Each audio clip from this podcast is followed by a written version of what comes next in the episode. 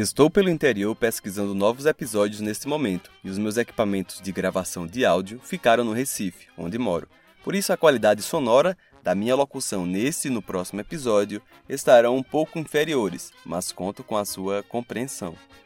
Olá pessoal, começa agora o primeiro Sertão Nó de 2023, o nosso podcast de memórias individuais e coletivas de sertões nordestinos. Eu sou Jefferson Souza, jornalista, realizador audiovisual e pesquisador de estudos literários na UFPE. No Instagram e Twitter, estou como @jeffgarapinha. E desde já agradeço demais se você puder apertar o botão seguir e avaliar com 5 estrelas esse podcast. Espero que as festas de fim de ano tenham sido ótimas e que este ano seja de muita alegria e prosperidade para você e sua família. Após esse pequeno recesso de final de ano, o Sertão Senó já está de volta semanalmente. Agradeço às pessoas apoiadoras Vitor Ribeiro, Andréa Gomes, Drica Dias, Cristiane Shida, Ana Marcato e Daniele Moreira, além da mais recente, a Regina de São Paulo, que pediu para ser nomeada assim tal como toda pessoa que compartilha e nos divulga de alguma forma. Se você quiser apoiar esse projeto fixamente ou só uma vez de forma financeira, os links para tais ações estão aqui na descrição deste episódio.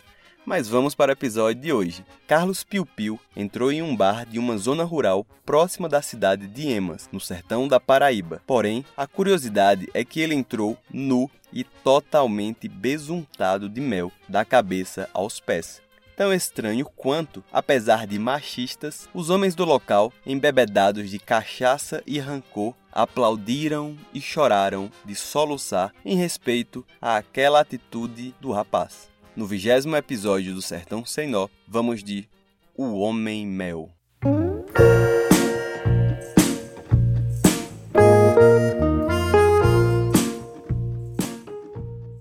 Um ano antes do peculiar caso, Carlos Piu Piu, que tinha esse nome por causa de sua oficina, a Piu Piu Bicicletas, voltava da missa de sétimo dia de Peu, um amigo que morreu por queda de moto. Na volta para casa, conheceu Leca, também amigo de Peu. Enquanto andavam lado a lado, concordaram da hipótese de que Peu provavelmente faleceu por imprudência, já que ele costumava empinar moto em alta velocidade. Carlos e Leca, além do amigo, tinham em comum o ódio pela prática de empinar moto, e essa nova amizade foi crescendo na medida em que eles lutavam contra essa modalidade esportiva. A cada nova reclamação de um cidadão sobre empinadores, Carlos já ia correndo para o sítio de Leca, onde ele trabalhava produzindo e vendendo mel de engenho, para os dois prepararem mais uma denúncia. Como era de se esperar, eles ficaram marcados e era comum serem xingados pelos organizadores de eventos que, entre outras atrações, tinha a prática de empinar moto, já que Carlos e Leca denunciavam até os eventos privados que aconteciam longe de ruas públicas. Apesar dos dois terem aproximadamente 30 anos cada, Leca era muito mais maduro que Carlos e não escondeu a sua preocupação quando Carlos Pica-Pau começou a namorar uma belíssima e misteriosa garota. Além de ser a primeira vez que o povo da região via jovem por ali, Carlos era, digamos assim, notoriamente desprovido de qualidade estética. Sim, em todas as versões ouvidas para escrever esse roteiro, todos destacaram que o coitado de Carlos era bem feio. Mas é isso, vamos seguindo. Em menos de três semanas, Carlos já tinha perdido o interesse por aquela militância, só tendo olhos para a sua amada e para os interesses dela. Apesar de agora sozinho na caça aos empinadores, Leca tentava preservar amizade com Carlos e sempre que ia entregar as suas garrafas de mel perto da casa do amigo, passava para visitá-lo. Certa vez, Carlos Piu Piu convidou Leca para uma festa que sua namorada estava organizando. Chegando mais cedo do que o combinado ao local, numa região rural próxima de Emas, no sertão da Paraíba, Leca viu Carlos empinando uma moto. Em um bar próximo dali, observando tudo, estavam moradores da região não simpatizantes ao evento e aquelas práticas. Leca foi para lá, pois temia que os outros motoqueiros o reconhecessem e o atacassem. No bar, pela primeira vez, foi bem tratado e recebeu os parabéns do povo por suas atitudes. Os elogios logo cessaram quando Carlos entrou no estabelecimento. Naquele silêncio e olhares de desaprovação em sua direção, Carlos entendeu que tinha virado a casaca. Antes que Carlos Piu falasse alguma coisa, Leca sorriu um sorriso manso e sugeriu uma aposta. Carlos aceitou sem acreditar na proposta, enquanto ouvia os bêbados do bar cochicharem que ele não seria macho o suficiente para cumprir tal promessa. Leca subiu na sua motinha e foi embora. Carlos hesitou em segui-lo de imediato, mas fez isso minutos depois.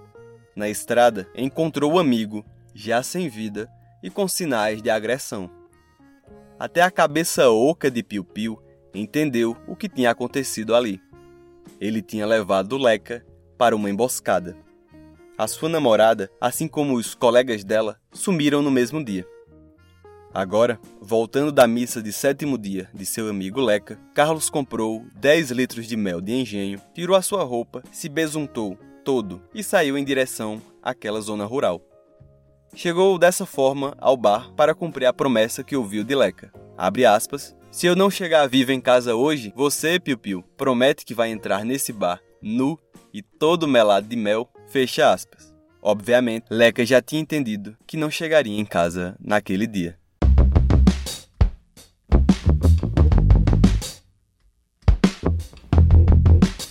As fontes pessoais desse episódio foram três histórias cruzadas vindas da região do povoado de Arapiraca, da cidade de Cajazeirinhas, apuradas em loco pelo ouvinte Sérgio Lula, de Catingueira. As fontes oficiais foram o Instituto Brasileiro de Geografia e Estatística, na localização do acontecido, e o Arquivo Histórico do Estado da Paraíba, na comarca de Patos e região, no biênio 2001 e 2002. Agradeço a você que ouviu até aqui. Faço um agradecimento também ao cantor e compositor pernambucano Carlos Filho pela divulgação do nosso podcast, assim como para a professora Camille Fernandes, que incluiu o Sertão Sem Nó dentro da grade de suas aulas na rede municipal de ensino da Prefeitura do Recife. Fechando os alôs, um alô para o ouvinte Caio Grato, que, na festa de Louro, em São José do Egito, no sertão de Pernambuco, me reconheceu e elogiou o podcast.